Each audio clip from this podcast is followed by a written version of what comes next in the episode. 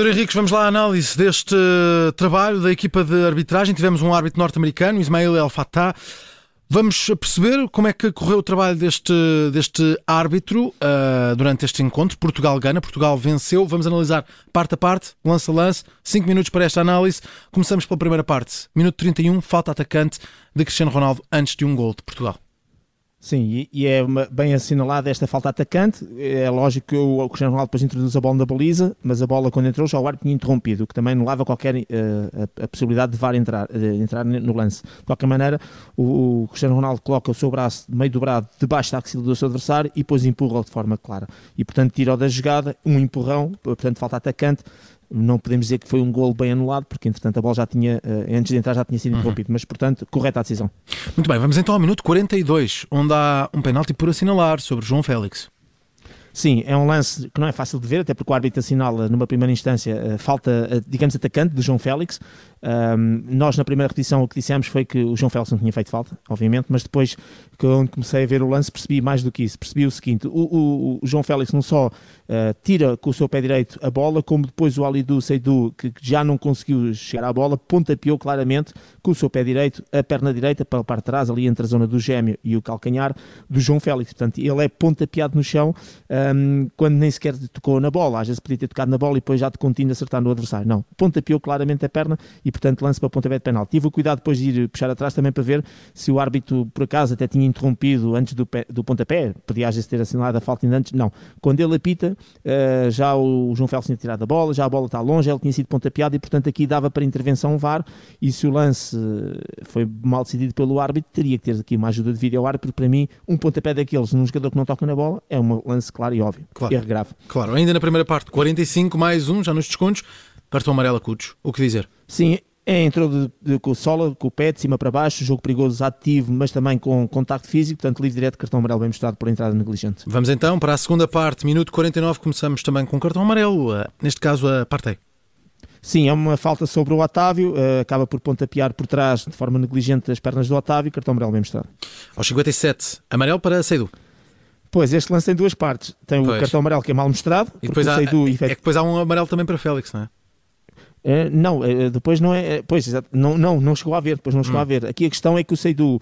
Primeiro, sim, sim, sim, não fez, deu um toque no João Félix, ligeiro, que não é para cartão amarelo. Portanto, o João Félix aqui tirou claramente partido. O problema é que depois o João Félix, e depois até deram bem em câmara lenta, o João Félix levanta-se, o Seidu é também, isso. o João Félix toma a iniciativa e encosta a cabeça ao Seidu e ele responde. Uhum. Ora bem, a questão aqui é que isto sim é cartão amarelo para os dois. E se o Seidu tinha amarelo, tinha que levar o segundo. É óbvio que eu percebo, isto em tese, isto em teoria, isto num, num plano teórico, académico, digamos assim, mas na prática uh, o primeiro cartão amarelo era mal mostrado e seria muito mal que o Seidu fosse uh, expulso por um segundo amarelo. Esse pois. sim, merecedor, mas quando o primeiro foi mal. Mas pelo menos para mostrarmos aqui que o árbitro mostra um amarelo que não existe e depois naquilo que é verdadeiramente o comportamento desportivo incorreto e que exponencia inclusive juntamentos, uh, o, o, João Félix e o Seidu tinham que ser advertidos e neste caso o Seidu levava ao segundo. Mas eu, repito, seria muito mal expulso o Seidu por este segundo amarelo, quando o primeiro não sequer devia ter sido mostrado. Vamos então ao minuto 62, onde surge o penalti que deu o gol a Portugal, um penalti sobre Cristiano Ronaldo? Sim, é um lance de interpretação, não é a coisa mais clara e óbvia. Uh, o Cristiano Ronaldo toca primeiro na bola, depois, ao nível do pé, eu depois estive a rever melhor, não há qualquer falta. Ah, é todo o movimento de corpo do, do Salisu, acho que é assim que se diz, Salisu, em relação com o seu lado esquerdo sobre o lado direito do Cristiano Ronaldo, e há todo um contacto de coxa e também de braço esquerdo, ali ao nível uh, da zona lateral, também já do corpo do Cristiano Ronaldo. E, portanto, este contacto, esta carga lateral, para mim, suficiente para desequilibrar o Cristiano Ronaldo. Vamos discutir sempre aqui a questão da intensidade, se foi suficiente ou não. Para mim, uh, pontapé de penalti, sim, porque o Cristiano Ronaldo toca na bola claramente, o jogador adversário nunca tocou na bola e a única coisa que fez foi tocar no seu adversário. Os contactos são permitidos, sim, mas toda aquela carga que é feita com a coxa, o pé é muito ligeiro, mas com a coxa uh, e também com a parte do braço ao nível do corpo é para mim suficiente para desequilibrar, sobretudo um lance em que os jogadores vão em velocidade. E portanto, aceito claramente este pontapé de penalti, sendo que aqui fosse qual fosse a decisão do árbitro de penalti ou não penalti, o claro. VAR, de acordo com o protocolo, não sendo claro e óbvio, nunca se iria intrometer. Muito bem, muito bem. Então seguimos para o minuto 80, onde Rafael Leão marca golo, discutiu-se fora de jogo.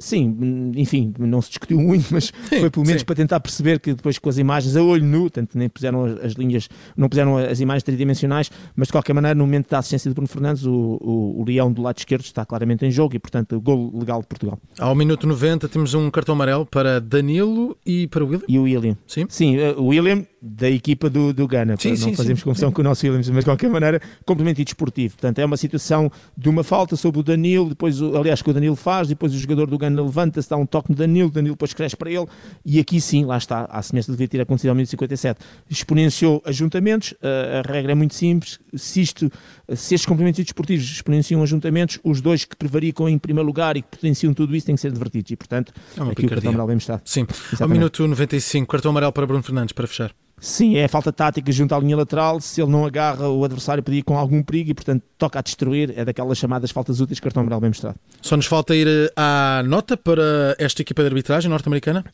Vou dar nota negativa porque o meu critério vai ser assim, nesta perspectiva, que é nota 4, porque havendo independente do resultado, há um penalti, o, o penalti, mesmo que não seja visto pelo árbitro, tem que ser visto pelo vídeo árbitro. Estamos numa competição ao mais alto nível uh, de campeonato do mundo e, portanto, estes, estes lances Sim. evidentes não podem passar. E, portanto, nota negativa, nota 4. Muito bem. Uh, Pedro Henriques, na análise ao trabalho da equipa de arbitragem deste Portugal uh, 3, Gana 2.